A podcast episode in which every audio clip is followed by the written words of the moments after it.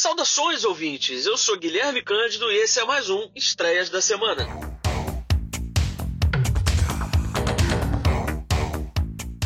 Semana cheia, muitos lançamentos no streaming e nos cinemas.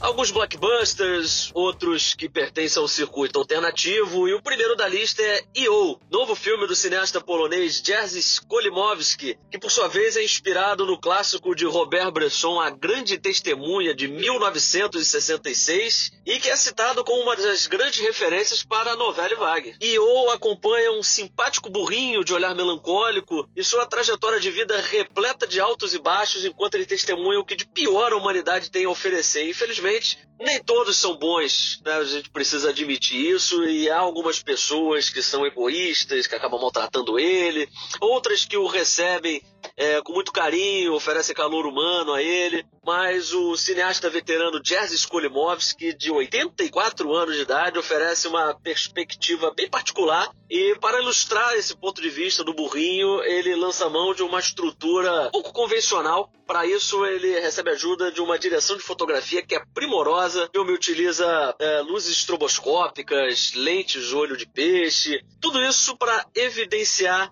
essa trajetória dramática é, do burrinho é um filme curto, menos de uma hora e meia de duração. Um filme que fez muito sucesso na temporada passada, temporada de premiações. O filme foi, foi galardoado no Festival de Cannes, levou o grande prêmio do júri, chegou a ser indicado ao Oscar de melhor filme internacional. Mas ao contrário é, de sua inspiração, a grande testemunha, como eu já citei, do Robert Bresson, ele deixa de lado algumas questões cristãs. Ele prefere se concentrar é, nas questões humanas, na, na, natureza humana. E é muito curioso que o Skolimowski ele escolhe um burrinho para poder poder é, mostrar essa visão que ele tem é, de nós humanos. Melancólico, realista, mas não tão pesado quanto a grande testemunha. E ou está chegando aos cinemas do Brasil nesse final de semana, mas apenas em salas selecionadas. Então confira aí a, a programação do cinema da sua cidade, porque ele deve ficar pouco tempo em cartaz.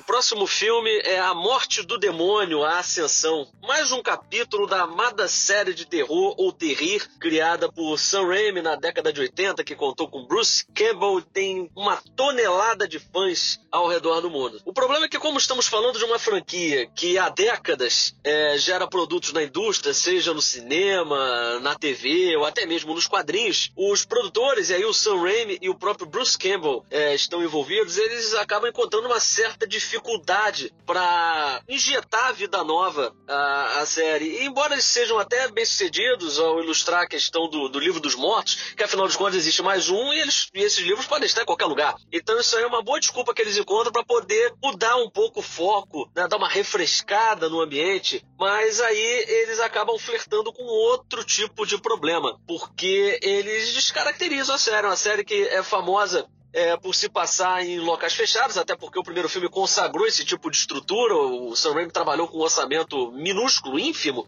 então esse novo filme, ele até começa, ele faz um, uma referência muito direta ao primeiro filme, mostra lá, é, tem uma, uma tomada com drone, tem é, uma casa é, na floresta, mas depois disso o filme salta para a cidade grande e aí tem um apartamento, um prédio servindo de cenário e o filme passa a se assemelhar a tantas e tantas e tantas outras produções do gênero que vem inundando as salas de cinema atualmente. Então, embora eu admita que o filme até constrói alguns bons momentos, tem uns momentos realmente inspirados, é, mostrando os personagens se defendendo com, com instrumentos caseiros, tem uma cena na cozinha, tem alguns efeitos especiais bons, outros nem tanto, mas no geral eu não consigo enxergar esse capítulo é, como sendo algo essencial. O filme, ao meu ver, ele falha ao driblar essa aura descartável que envolve o projeto. Prova definitiva disso é o desespero que o diretor ele demonstra para poder fazer com que os fãs se sintam em casa. Ele é uma verdadeira metralha metralhadora de referências aos filmes originais, algumas referências sutis, outras nem tanto, mas a verdade é que ele tenta a todo momento disfarçar esse projeto de terror é, de um capítulo de Evil Dead, coisa que ele realmente é, corta um dobrado para poder driblar. Mas é um filme que tem é, personagens suficientemente carismáticos, a vilã do filme ela capricha nos carões, na, nas expressões, nos sorrisos maquiavélicos. O filme tem alguns momentos de tensão, mas no geral ele realmente é derivativo. Ele tem uma cena que a gente não deixa de lembrar de O Iluminado, que é um clássico do cinema de terror. E aí o filme acaba sofrendo com as comparações. Quem estiver à procura de um filme de terror e não invente a roda, que não seja tão inventivo como a, a franquia é, começou sendo, mas que só, só quer alguns momentos de tensão, uma, uma, pessoa que gosta realmente de gore tem uma tendência a, pelo menos, encarar a morte do demônio, a ascensão, como um passatempo. E esse é mais um filme a, a brilhantar o catálogo dos serviços de streaming. A morte do demônio, a ascensão, está chegando às locadoras digitais e muito em breve vai entrar pro, para o catálogo do Amazon Prime Video.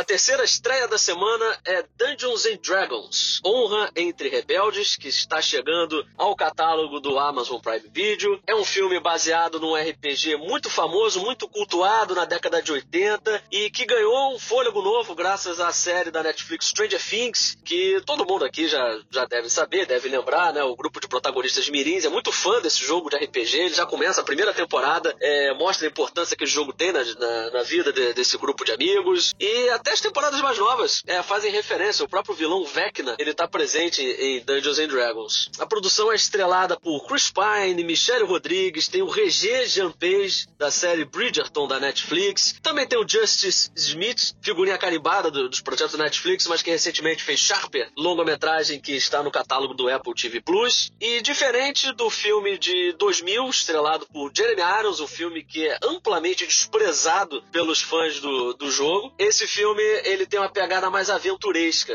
a julgar até é, pelos diretores John Francis Daly e Jonathan Goldstein, conhecidos pelos trabalhos em A Noite do Jogo e Homem-Aranha de Volta ao Lar. Eles adotam uma atmosfera mais descompromissada, busca assim um riso fácil, mas é de se estranhar que a estrutura seja tão semelhante ao primeiro filme dos Vingadores. E aí quando a gente percebe que eles já trabalharam com a Marvel, aí as coisas ficam ainda mais curiosas. Embora tenham alcançado um sucesso até relativo nos cinemas. O filme acabou sendo abraçado é, pelo público, obteve boas críticas. Confesso que eu não achei realmente essa Coca-Cola toda, ouvinte, eu preciso admitir. Mas é um filme divertido, um filme descompromissado. O problema é que essa falta de ambição às vezes pesa na narrativa. É um roteiro que opta por atalhos narrativos, como eu já falei, a estrutura lembra muito do primeiro Vingadores. O filme se apoia demais na interação entre os personagens quando resolve tentar tentar desenvolvê-los, esbarra ali numa psicologia barata que acaba mergulhando no melodrama. Isso é sempre um péssimo sinal, ainda mais num blockbuster dessa escala. Mas no geral é um passatempo competente. Ele conta com atores que aparentemente estão se divertindo a valer é, nas filmagens. Tem o Chris Pine, que está interpretando uma derivação do Capitão Kirk. Tem a Michelle Rodrigues, que está muito acostumada já a fazer esse tipo de papel, daquela guerreira brutalhada, é, que se comunica através do sarcasmo. Tem o Justice Smith, que faz o papel do jovem inseguro do grupo, mas o destaque fica por conta do Regé Page, que, como eu já disse, fez a série Bridgerton e ele incorpora essa elegância que ele tem, tipicamente britânica, é, no personagem e o resultado é divertidíssimo, porque o Shank, ou Zen, é, na versão original, ele não entende ironia, não entende ironia, não entende analogia, sarcasmo, ele leva tudo ao pé da letra, é um cara muito literal e aí isso torna as interações muito divertidas e ele é um personagem que segue o, o código rebelde à risca, como o próprio nome já diz, né? Honra entre rebeldes, ele leva isso aí é, ao pé da letra. E além disso, o Regé Jean Page sai muito bem na sequência de ação. Ele tem uma em específico que, que é muito boa, demonstra a qualidade dos efeitos especiais da Industrial Light and Magic, muito competentes, muito acima da média. A gente vive um, um momento conturbado para os efeitos visuais, para o CGI. A Marvel tem tido muita dificuldade com isso, mas esse filme não. Esse filme ele se sai muito bem, é, conta com efeitos visuais muito competentes. É um filme tecnicamente muito competente com atores que estão se divertindo muito em, em, seus papéis, e isso acaba sendo sentido pelo público. Embora, como eu já disse, o filme careça é, de ambição, se assemelhe demais a outros projetos, principalmente Vingadores. Aliás, vale destacar aqui que tem um momento que lembra muito aquele Puny God do, do Hulk é, arrebentando o Loki tem um momento muito parecido aqui, mas é, em outros momentos também o filme acaba brilhando. Tem um plano sequência que é espetacular, que mostra a fuga de uma druida. E, e aí o filme é, é muito inventivo. A o próprio duelo do clímax é, com mãos mágicas ali, de um jeito que eu não vou dizer como que essas mãos mágicas acabam brigando, mas é uma forma de contornar aquela, aquela velha máxima desses filmes de, de magia, de, de efeitos visuais, é que se limitam a raios coloridos de um lado pro outro, ou até mesmo eles acabam sendo num tapa. E nesse filme não, esse filme é, realmente faz valer a criatividade. Então, Dungeons and Dragons, Honra entre Rebeldes, está chegando ao catálogo do Prime Video e é uma opção para aquele assinante que estiver buscando por uma por um passatempo descompromissado que não se leva muito a sério. Por último, mas não menos importante, é claro que eu não poderia deixar de falar da grande estreia nos cinemas esse final de semana, que é Transformers: O Despertar das Feras. Sétimo filme da franquia idealizada por Michael Bay e produzida por Steven Spielberg, que até hoje atua como produtor executivo. Mais uma aventura entre os robôs gigantes alienígenas que se disfarçam de carros e acabam envolvendo os seres humanos em uma batalha intergaláctica. Dessa vez, os Autobots estão acompanhados pelos Maximals. Para quem não se lembra, os Maximals eram os protagonistas da série Beast Machines, uma derivação dos Transformers originais, só que ao invés de se transformarem em carros, eles se transformavam em animais. É, mas ao contrário da série, que não envolvia seres humanos, era só entre eles ali. É, esse filme acaba trazendo eles para o contexto do planeta Terra, né? E assim, como é que você vai se disfarçar de um animal mecânico? Né? Vai ficar na cara. Mas enfim, né? a gente está falando de Transformers, é né? uma franquia que tem carros que se transformam em robôs de 4, 5 metros de altura. Então não adianta a gente tentar procurar lógica, não é mesmo? Então vamos manter a suspensão da descanso. É um filme menor dentro da franquia, é um filme que utiliza um modelo narrativo que foi muito popular na década de 2000. Até a própria franquia Transformers utilizou o lado oculto da Lua, é, bebeu muito dessa fonte, né? Talvez inspirada por Vingadores. Olha aí os Vingadores de novo, o Homem de Aço. E aí esse filme acaba fazendo pequenas adaptações é, nesse tipo de roteiro. Ele inclui aí os animais mecânicos, né? Os Beast Machines. Mas no geral é tudo aquilo que você espera de um filme dos Transformers, só que com o bônus de não ter uma Michael Bay. Então você não tem a escatologia típica dos filmes do Michael Bay, as piadas rasteiras, fora de time. Você tem um filme que ele se preocupa em colocar respiros entre as sequências de ação, que tem, até tenta desenvolver os personagens. Esse Transformers é um filme que tem alma, ao contrário dos anteriores, tem um drama ali palpável entre o protagonista vivido pelo Anthony Ramos, que aliás está tá muito bem, é um, é um, ator muito carismático. Ele surgiu e nasce uma estrela e brilhou em, em um bairro de Nova York, musical dirigido por Lee Manuel Miranda, e é o primeiro protagonista latino da franquia. Então isso aí conta pontos positivos. Ao contrário dos filmes anteriores que utilizavam o, o pop, no caso o Bumblebee, ou o rock, no caso a banda Linkin Park, que ofereceu canções para os três primeiros filmes, o Despertar das Feras ele opta pelo hip hop, que é uma escolha inusitada de gênero musical e que aproxima a franquia de Velozes e Furiosos. Afinal de contas, estamos falando de filmes que envolvem carros possantes e tem rap e hip hop na, na trilha. Mas fique tranquilo que o Despertar das Feras é ligeiramente superior a Velozes e Furiosos, principalmente esse que está em cartaz nos cinemas, que agora cabe o Merchan, tem crítica no Tomada 7.